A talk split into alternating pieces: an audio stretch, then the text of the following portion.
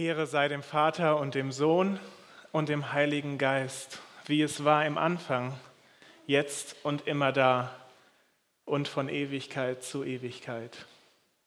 Wenn wir uns heute anschauen, diese letzte Bitte, erlöse uns von dem Bösen, wie gut ist es, dass wir das machen können in eben diesem Blick auf unseren dreieinigen Gott. Wir haben eben gesungen, mir ist wohl in dem Herrn. Ich sage euch, dieses Thema erlöse uns von dem Bösen ist etwas, was nicht mal so alltäglich ist. Man kann sich darin vielleicht verlieren oder Angst bekommen, aber wir starten, indem wir hinschauen auf unseren dreieinigen Gott. Letzte Woche haben wir uns mit der Versuchung beschäftigt. Martin hat uns da reingeführt, dass wir Versuchung einerseits positiv sehen können als eine Art Prüfung, als Festigung des Glaubens oder negativ als Verführung zur Sünde, zum Fall. Und wir befinden uns als Christen auch in dieser Spannung zwischen diesen beiden. Das Thema von heute, die letzte Bitte, die ist etwas eindeutiger, was das angeht. Erlöse uns von dem Bösen. Wenn man mit Menschen spricht, die ja über den christlichen Glauben gerne diskutieren, dann ist das Böse so philosophisch für, für so Apologeten eines der heißesten Themen, schon seit über 200 Jahren. Wie kann es Böses in der Welt geben, wenn doch Gott allmächtig und gut ist? Das nennt man Theodizee. Das ist ein durchaus spannendes Thema, aber wenn wir uns das Vaterunser anschauen, erlöse uns von dem Bösen, dann redet es nicht darüber. Es geht nicht darum, wie kann das sein, Gott, sondern da ist seine Realität, erlöse uns. Das Vaterunser und auch die Bibel, sie lüften dieses Geheimnis nicht, wie das jetzt ist mit dem Bösen, wo es wirklich herkommt, wie das sein kann, dass Gott allmächtig und gut sein kann und es trotzdem Böses gibt. Aber sie nimmt das Thema sehr ernst. Das Böse ist real, es ist Teil unseres Lebens und das Böse ist nicht nur da draußen irgendwo, weil das wäre ja okay noch. Dann könnte ich mich entweder als glänzender Held in Rüstung präsentieren und da rausgehen und endlich mal das Böse bekämpfen. Oder ich könnte, wenn du eine andere Strategie bevorzugst, ich könnte mir so eine Blockhütte irgendwo oben im Schwarzwald bauen und mich dahin zurückziehen und das Böse wäre nicht mehr da. Aber das geht nicht. Weil Jesus er lehrt uns beten, erlöse uns von dem Bösen und nicht bewahre uns vor dem Bösen. Das Böse ist schon da. Es ist da in der Welt um uns herum, aber es ist auch da in mir und in dir. Es wirkt sich zerstörerisch aus, auch wenn wir das gar nicht wollen. Das kennst du, wenn es dir so geht wie mir, auch aus deinem alltäglichen Leben. Weil die Bibel, sie ist so realistisch, sie zeigt uns, dass wir Opfer und Täter gleichzeitig sind. Sie zeichnet uns ein ganz schauriges Bild davon, welche Konsequenzen die Bosheit der Menschen anrichten kann. Da sieht zum Beispiel eine, eine hübsche Frau beim Baden und bringt ihren Ehemann um, um sie haben zu können. Da will eine Frau Königin werden und bringt 70 Kinder dafür um. Eine Rotte Psychopathen will einen Mann vergewaltigen, der schickt seine Frau raus und sie stirbt dabei. Und aus dieser katastrophalen Sache entsteht auch noch ein blutiger Bürgerkrieg, der das ganze Land in Chaos stürzt. Ein König, er fürchtet um seine Macht und lässt alle Kleinkinder einer Stadt umbringen. Fürchterliche Beziehungsdramen, die uns die Bibel da schildert. Katastrophale Verbrechen, dass es einem schlecht wird aber sie kennt auch diese kleinen Sticheleien des Alltags, Ausgrenzung, bis jemand Todessehnsucht hat, üble Nachrede, die alles zerstört, eine Lüge, die das Vertrauen zerschmettert. Das Böse, und da ist die Bibel so klar, wie wir das auch in unserem eigenen Leben und in unseren Nachrichten beobachten können, das ist in uns und es betrifft uns, jeden von uns, mal mehr und mal weniger. Es gibt gute Phasen und es gibt vielleicht auch Phasen, wo es ziemlich schlimm wird aber immer ist das Böse eine Konstante bei uns im Leben. Und da kann man auch schon verstehen, warum 65 der 150 Psalmen Klagepsalmen sind, wo Männer und Frauen beten, warum Gott? Es ist so schlimm. Und die Frage nach dem Bösen ist für manchen vielleicht sogar ein Hindernis, da an Gott zu glauben. Wir vergessen aber leicht, dass wir auch Teil des Problems sind. Ja, wir sind auch Betroffene, aber wir sind auch Teil des Problems. Und deshalb lehrt uns Jesus zu beten, nicht warum Herr lässt du das zu, sondern erlöse uns von dem Bösen. Denn wir leiden ja nicht nur unter dem Bösen, das uns geschieht, sondern auch an dem Bösen, das wir selber tun. Denn es verformt uns und es macht uns Menschen, die wir im herrlichen Ebenbild Gottes geschaffen sind, zu einer Karikatur dieser herrlichen Schöpfung. Aber der Kampf um die, Botschaft, äh, um die Boshaftigkeit in uns und in der Welt ist noch nicht alles. Da ist noch ein Faktor, der manchmal aus dem Blick gerät, nämlich nicht nur das Böse, sondern auch der Böse. Christen glauben nämlich, dass es einen bösen Geist gibt namens Satan. Wir haben das schon in der äh, Schriftlesung gehört. Oder den Teufel.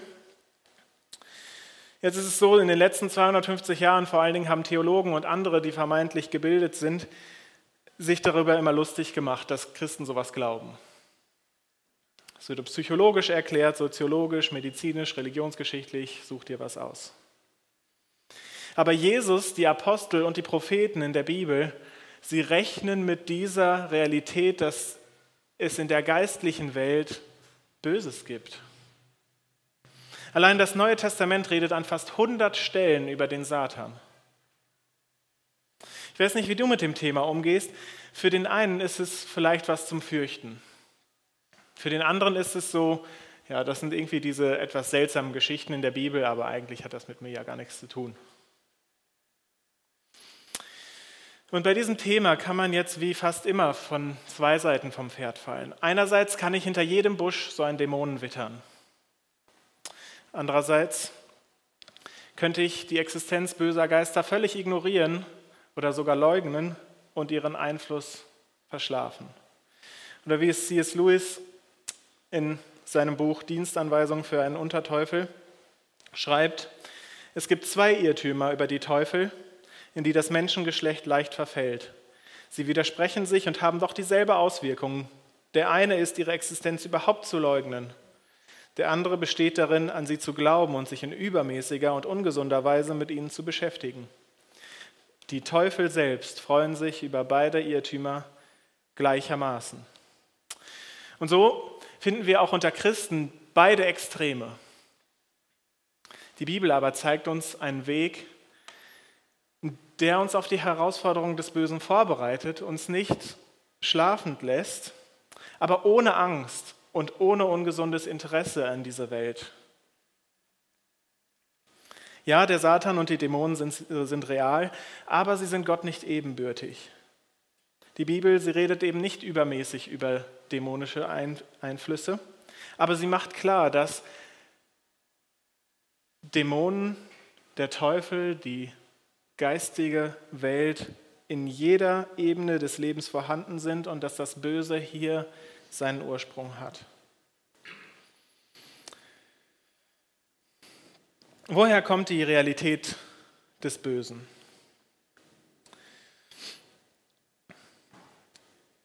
Das Böse und der Böse, sie hängen in der Geschichte der Bibel ganz eng zusammen. Wir müssen aber zuerst mal unsere Lage verstehen, in der Jesus uns lehrt, diesen Satz zu beten, erlöse uns von dem Bösen. Und dazu verfolgen wir jetzt mal in ganz großen Schritten die Geschichte des Satans und des kosmischen Dramas in der Bibel. Denn es tobt eine große Schlacht um die Menschheit. Ich weiß nicht, vielleicht magst du solche Bücher wie Herr der Ringe oder es gibt ja einen Haufen solcher Bücher, wo es eine riesige Schlacht ein, von den Guten gegen die Bösen um die Welt geht. Da geht es um alles. Und ganz ähnlich beschreibt das auch die Bibel. Übrigens, Tolkien war auch stark von der Bibel beeinflusst, als er Herr der Ringe schrieb. In der geistlichen Welt tobt eine große Schlacht. Die Frage kann man sich jetzt aber stellen, war das schon immer so? gibt es da halt eine böse Macht und eine gute Macht, Yin und Yang oder Schwarz und Weiß oder wie auch immer. Und die bekriegen sich halt seit ewigen Zeiten und mal ist das Gute besser oder stärker und mal ist das Böse stärker. Ist das so? Nein. Die Bibel zeigt uns ganz am Anfang in den ersten beiden Kapiteln, dass Gott die Welt in Frieden geschaffen hat.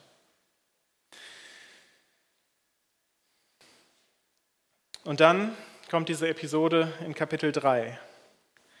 Die Schlange im Garten. Und diese Schlange bringt diesen Krieg, der schon in der geistlichen Welt tobte, auf die Erde. Und die Geschichte bei Adam und Eva zeigt uns, dass wir Menschen nicht in der Lage sind, dem Einfluss des Bösen Widerstand zu leisten. Und so erhält der Satan die Herrschaft über die Welt der Menschen. Das zeigt uns eben diese Geschichte von Adam und Eva. Vorher Friede unter der Herrschaft Gottes. Die Menschen konnten nicht widerstehen, ihren Garten nicht verteidigen vor dem Satan und die Welt fällt unter die Herrschaft des Satans. Und hier sollte ich einmal nochmal zwei Dinge unterscheiden. Manches Böse, wie Naturkatastrophen oder Krankheiten, das ist keine Sünde, sondern das ist sozusagen der Kollateralschaden dieses Krieges. Das ist das Böse, was der Krieg mit sich bringt. Aber das Böse, das wir selbst tun, die Sünde, ist Teil dieses Krieges. 1. Johannes 3, Vers 8 zum Beispiel sagt das in ganz drastischer Sprache, wer die Sünde tut, der ist vom Teufel, denn der Teufel sündigt vom Anfang an. Sünde ist eben nicht nur irgendetwas, was man so ist halt so.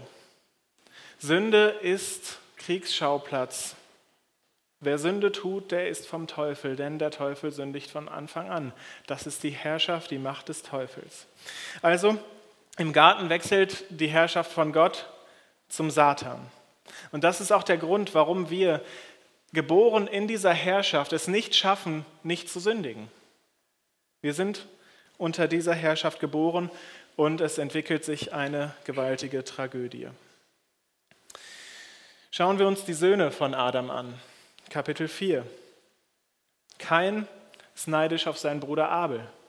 Das ist noch nicht lange, nachdem Adam und Eva noch im Paradies spazieren gegangen sind mit Gott, da ist der Kain neidisch auf seinen Bruder Abel und die Bibel beschreibt uns das mit dieser bildlichen Sprache. Da lauert die Sünde, die Schlange, der Teufel vor der Tür und will diesen Kain völlig in seine Macht bringen. Und das geschieht leider auch. Der Kain wird Brudermörder. Und die ganze Familie Kains, wenn wir das verfolgen in den ersten Kapiteln der Bibel, sie wird eine Familie des Todes, der Gewalt und der Unterdrückung. So sehr, dass Johannes im ersten Johannesbrief 3,12 sagt, dass kein von dem Bösen abstammt, also von dem Teufel. Johannes sagt, dass diese Familie so sehr unter die Herrschaft des Satans äh, geraten ist, so sehr eine Familie geworden ist, wo Tod und Unterdrückung herrscht. Man lese nur mal die Geschichte vom Lamech, dass es so ist, als würden sie vom Satan abstammen. Die ganze Geschichte, die wir eben nach dieser Geschichte von Kain lesen, ist eine Steigerung des Bösen auf der Erde. Es wird immer schlimmer. Und die meisten von uns wissen, wo es hingeht. In Kapitel 6, dort zieht Gott dann eine Bestandsaufnahme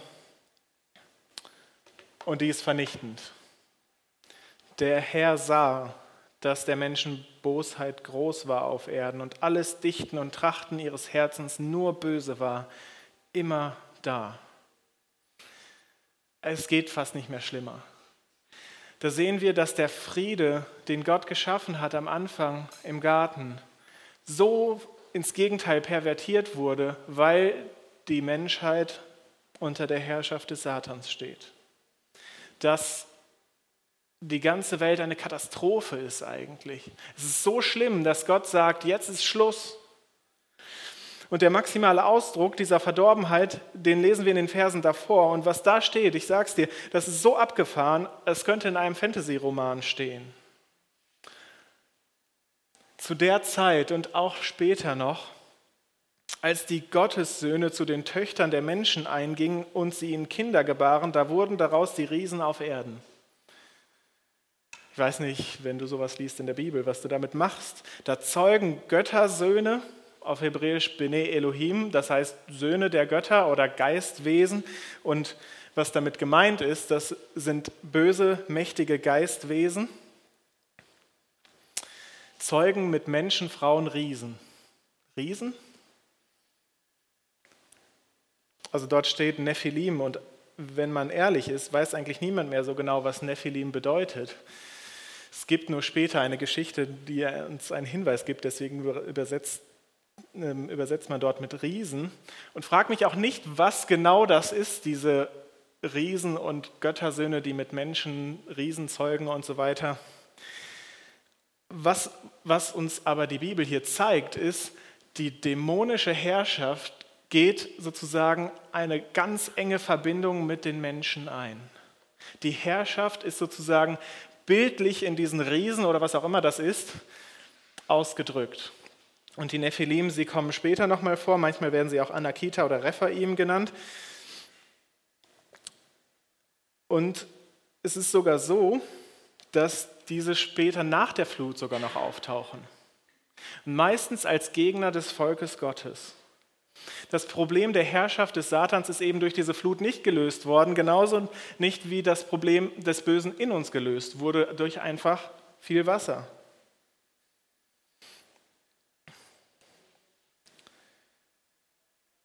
Diese Riesen, sie tauchen immer wieder dann auf, vor allen Dingen als Gegner in der Eroberung des verheißenen Landes.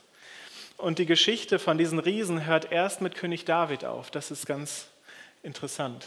David und Goliath. Deswegen denkt man übrigens, dass Nephilim Riesen heißt, weil eben Goliath als großer Mensch beschrieben wird. Und er ist ein, einer so, ein, so ein Anakita. Und König David, er erschlägt die letzten dieser Riesen die tauchen sonst immer wieder auf bis zu ihm und er macht Schluss damit. Und an diesem Punkt in der großen Geschichte der Bibel, wo David auftritt und die letzten Riesen erschlägt, da taucht der Hoffnungsschimmer auf. Da ist der König, den Gott gesalbt hat, und er macht Schluss mit diesen schrecklichen, ähm, mit dieser schrecklichen Verbindung der Dämonen und Menschen. Aber wir sehen dann bald, dass das Problem doch nicht ganz gelöst ist. Dass David doch nicht der endgültige Retter ist. Aber diese Geschichte, die ich euch gezeigt habe, die jetzt so bis David geht, die zeigt uns eine Sache. Unter der Herrschaft dieses Satans passieren schreckliche Dinge. Die Menschheit entwickelt sich in eine Richtung, die selbstzerstörerisch ist. Und dann, wenn wir weiterlesen, beziehungsweise in der Bibel lesen, dann blitzen immer wieder so Momente auf, wo man sehen kann, dass dieser Krieg aber noch im vollen Gange ist. Da ist Hiob zum Beispiel so ein Beispiel, wo wir sehen, dass im Himmel dort Dinge passieren, die direkte Auswirkungen auf Hiob haben, obwohl der ein Gläubiger ist. Und da gibt es diese etwas seltsame Geschichte beim Propheten Daniel im Kapitel 10. Daniel äh, ruft Gott an und sagt, ich brauche Antworten, ich verstehe das nicht, was du mir da alles gezeigt hast. Er muss aber 21 Tage warten, weil der Engel, der es ihm überbringt, also die Antwort, wird von einem Engelfürsten des Königreichs Persien aufgehalten, was auch immer das ist. Und dann erklärt er, dass Erst als der Erzengel Michael ihm zur Hilfe kommt und eben diesen, Krieg, äh, diesen Kampf übernimmt, kann er weitergehen und zu Daniel kommen und ihm diese Botschaft geben. Ich weiß wirklich nicht, was genau das bedeutet, aber wir sehen, dass da etwas im Gange ist. Dass der Krieg immer noch da ist um die Menschheit. Und da gibt es noch die, eine Geschichte, wo Elisa Der Prophet Elisa ist eingeschlossen in einer Stadt, weil der äh, feindliche König, der Aramäer, will ihn gefangen nehmen, weil er weiß, dass Elisa der Grund ist, dass die Israeliten dauernd gewinnen. Sie haben sie eingekesselt, der Diener hat total Angst und Elisa sagt, keine Angst, die bei uns sind, viel mehr als die bei ihnen. Und dann betet er und sagt, Gott zeig es ihm. Und er schaut und der Hügel ist voll mit feurigen Wagen. Die geistliche Welt mischt auch in diesen Kriegen mit, die wir in der Bibel lesen. Die ganz normale menschliche Geschichte, sie ist auch von der Geistwelt umkämpft. Das ist das Weltbild der Bibel. Ich weiß nicht, ob das dir leicht fällt zu glauben. Es ist eine Herausforderung für uns moderne Menschen, das gebe ich zu. Aber die Bibel ist dort ganz offen. Und das hört auch, das ist nicht nur im Alten Testament. Wenn wir Jesus anschauen, hat er dauernd mit Dämonen zu tun. Und es scheint fast so, als Jesus in diese Welt kommt, als ob die Dämonen alle ihre Deckung verlassen und es auf einmal so richtig abgeht und Jesus eingreift. Und schließlich, wir haben es in der Schriftlesung gehört, gipfelt dieser Konflikt, der im ersten Buch der Bibel begonnen hat, im letzten Buch der Bibel, Offenbarung, Kapitel 12. Und es erschien ein anderes Zeichen am Himmel und siehe, ein großer roter Drache. Und der hatte sieben Häupter und auf seinen Häuptern sieben Kronen und sein Schwanz fegte den dritten Teil der Sterne des Himmels hinweg und warf sie auf die Erde. Und der Drache trat vor die Frau, die gebären sollte, damit er, wenn sie äh, geboren hätte, ihr Kind fräße. Und es entbrannte ein Kampf im Himmel. Michael und seine Engel kämpften gegen den Drachen und der Drache bekämpfte ihn und seine Engel. Und sie siegten nicht und ihre Stätte wurde nicht mehr gefunden im Himmel und es wurde hinausgeworfen, der große Drache, die alte Schlange, die da heißt Teufel und Satan, der die ganze Welt verführt und, es, und er wurde auf die Erde geworfen und seine Engel wurden mit ihm dahin geworfen. Das ist die Entscheidungsschlacht sozusagen im Himmel. Die feindlichen Heere treffen aufeinander und Michael, er verbannt den Drachen aus dem Himmel. Auch hier, frag mich nicht, was das ganz genau bedeutet, wann das passiert oder was, was das alles äh, im Einzelnen bedeutet. Aber was wir hier verstehen in der Offenbarung ist, es tobt eine geistliche Schlacht um die Menschheit. Es passiert da draußen mehr, als wir sehen können. Und das ist eine Herausforderung für uns moderne Menschen. Das ist das große Bild, die große Schlacht. Aber wir beten ja, erlöse uns von dem Bösen. Ganz persönlich, wir und unsere Gemeinde. Nicht nur so die ganze Welt riesengroß. Und da gibt es ein ganz wichtiges Prinzip, das wir im Vaterunser finden, aber auch im gesamten Alten Testament, wie im Himmel, so auf Erden. Das bedeutet, das, was im Himmel passiert, spiegelt sich auf der Erde. Wenn es einen Konflikt im Himmel gibt, spiegelt sich das auf der Erde, das heißt bei uns und auch in uns. Das heißt, dieser Kampf tobt nicht nur irgendwo da draußen, sondern sogar auch in uns.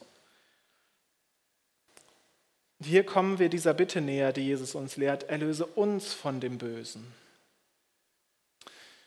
Kannst du einmal weiterschalten, das Ding hier ist leer gegangen. Oh, oh doch, es geht vielleicht doch wieder. Ah ja.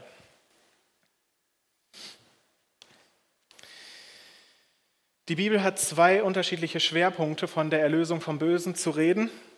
Einmal die Erlösung aus der Herrschaft des Satans, das ist die einmalige Erlösung, da komme ich gleich drauf. Und das zweite ist die Erlösung aus den Angriffen des Satans. Da geht es um den alltäglichen Kampf. Und über beides redet die Bibel.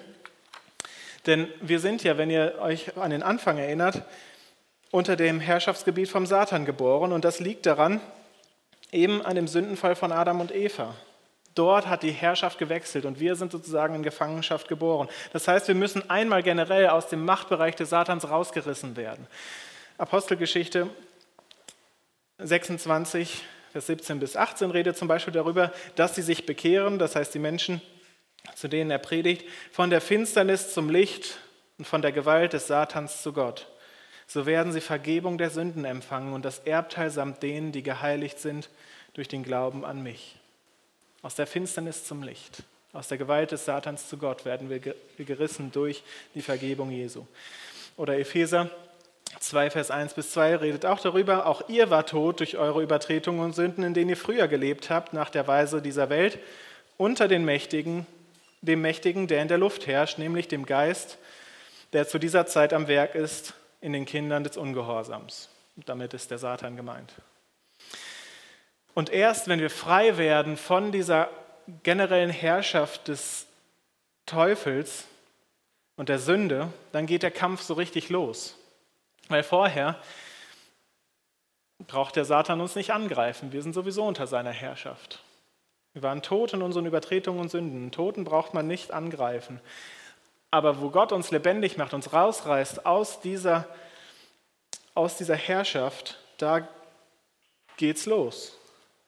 Und da brauchen wir den zweiten Teil dieser Erlösung, die Erlösung aus den Angriffen des Satans.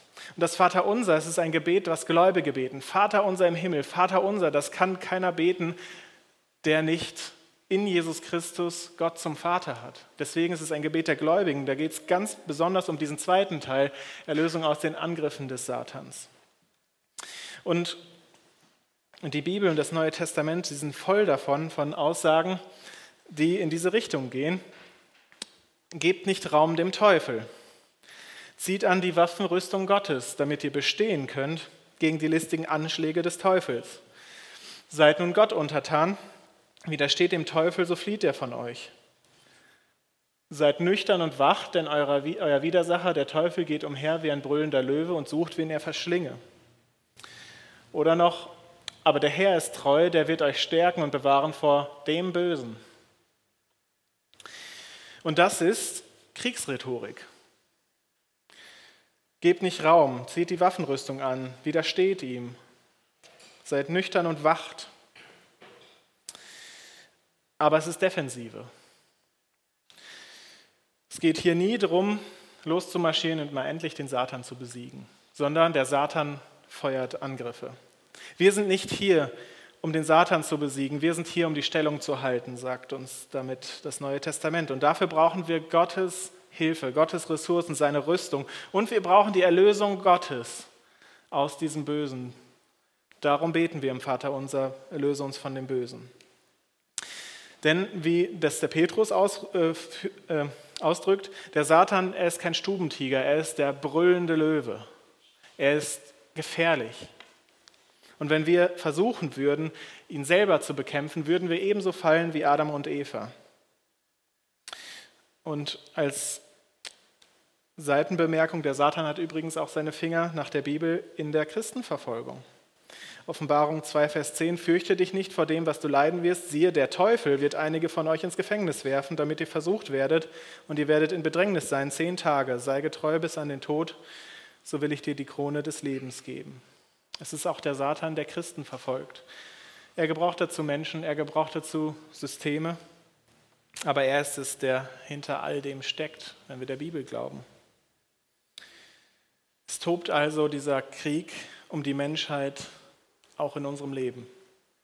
Und wir, wir brauchen, Jesus weiß das, wir brauchen göttlichen Beistand, wenn wir standhaft bleiben wollen. Denn dem Satan gefällt das gar nicht, dass du und ich im Kreuz herausgerissen werden können und herausgerissen worden sind aus seiner Macht. Bedeutet das, dass wir einfach nur defensiv aushalten, irgendwie nur die Stellung halten müssen und Nee, wir halten die Stellung und ein anderer führt den Gegenschlag aus. Dieser Gegenschlag, er beginnt in der Taufe und Versuchung Jesu. Da, wo Adam versagt hat, Adam und Eva, da hat Jesus standgehalten. Für Adam und Eva, es reichte eine Frage der Schlange, sollte Gott gesagt haben. Jesus erringt den Satan in seiner Versuchung in drei Runden nieder und stößt ihn von sich. Jesus ist der neue Mensch, der Standhafte, der, der nicht gefallen ist, als der Satan ihn versucht. Und damit, wo Jesus diesen Angriff erfolgreich abgewehrt hat, reißt er Lücken in den Herrschaftsbereich des Satans auf dieser Welt. Er reißt Bereiche raus, wo Menschen sein dürfen, die nicht mehr unter der Herrschaft des Satans stehen. Überall, wo Christus herrscht, herrscht der Satan nicht mehr. Und deswegen müssen wir, um erlöst zu sein, auch in Christus sein. Wenn du Paulus liest, dann merkst du, in Christus, das ist das Einzige, was zählt. Wir müssen in Christus rein, sonst hat der Satan immer noch die Macht über uns. Und das können wir uns ruhig räumlich vorstellen, denn die Sprache der Bibel ist da auch räumlich, weil die Taufe ist dort wichtig. Paulus erklärt uns nämlich, dass wir in der Taufe in den Christus hineingetauft werden. Wirklich in ihn hinein, denn sind wir in ihm drin der satanischen, die Taufe zeigt uns das ganz bildlich, der satanischen Welt entrissen und in Christus hinein versetzt. Und wenn du heute hier bist und du glaubst an Jesus Christus und du bist nicht getauft, tu das. Die Taufe ist uns von Gott gegeben als Zeichen und Sakrament, dass wir aus dieser Welt herausgerissen werden und in Christus hineinversetzt werden. Und zur Taufe gehört untrennbar das Kreuz. Am Kreuz hat Jesus den Satan ganz entscheidend geschlagen. Er kann nicht mehr gewinnen. Der Hebräerbrief redet zum Beispiel darüber, weil nun die Kinder von Fleisch und Blut sind, das heißt wir, hat er es auch gleichermaßen angenommen, also Jesus ist Fleisch und Blut geworden, damit er durch seinen Tod die Macht nehme dem, der die Gewalt über den Tod hatte, nämlich dem Teufel. Oder im Kolosserbrief, er hat die Mächte und Gewalten ihrer Macht entkleidet und sie öffentlich zur Schau gestellt und hat einen Triumph aus ihnen gemacht in Christus. Jetzt also tobt noch der Krieg, aber die Entscheidungsschlacht ist schon gewonnen. Jesus hat der Schlange schon den Kopf zertreten. Sie bäumt sich nur noch einmal auf und versucht so viel Schaden zu machen, wie sie kann. Aber Jesus ist dazu erschienen, sagt Johannes, dass er die Werke des Teufels zerstöre. Jetzt, jetzt in dieser Zeit sind wir auf dem Weg mit Jesus als Gemeinde, um Menschen herauszureißen aus dieser Herrschaft des Satans. Und wir dürfen Jesus mithelfen. Aber das sollte uns nicht leichtsinnig machen. Für uns ist Satan immer noch ein übermächtiger Feind. Aber wir sind ihm nicht mehr ausgeliefert. Im Beten um die Erlösung von dem Bösen hat Satan keine Macht mehr über uns. Wir können ihm widerstehen. All diese Verse, die wir vorhin ganz kurz angeschaut haben, können wir im Gebet tun. Der, der, der in uns ist und wir in ihm, er ist die Rettung. Und es wird dann die Zeit kommen, wo der Satan ganz verbannt wird. Und mit ihm auch alles Leid, alle Katastrophen und der Tod. Dann nämlich, wenn der Held der Weltgeschichte den letzten Schlag ausführt. Und ich sah den Himmel aufgetan und siehe ein weißes Pferd, und der darauf sah, hieß treu und wahrhaftig. Und er richtet und kämpft mit Gerechtigkeit, und seine Augen sind wie eine Feuerflamme, und auf seinem Haupt sind viele Kronen, und er trug einen Namen geschrieben, den niemand kannte als er selbst. Und er war angetan mit einem Gewand, das mit Blut getränkt war und sein Name ist das Wort Gottes. Und ihm folgte das Heer des Himmels auf weißen Pferden, angetan mit weißem Leinen. Und ein paar Verse weiter. Und der Teufel, der sie verführte, wurde geworfen in den Pfuhl von Feuer und Schwefel, wo auch das Zier und der falsche Prophet waren. Und sie werden gequält werden, Tag und Nacht von Ewigkeit zu Ewigkeit. Sein Sieg, sein Sieg am Kreuz wird unser Sieg sein am Ende. Er kämpft für uns. Und bis dahin beten wir gemeinsam, erlöse uns von dem Bösen. Amen.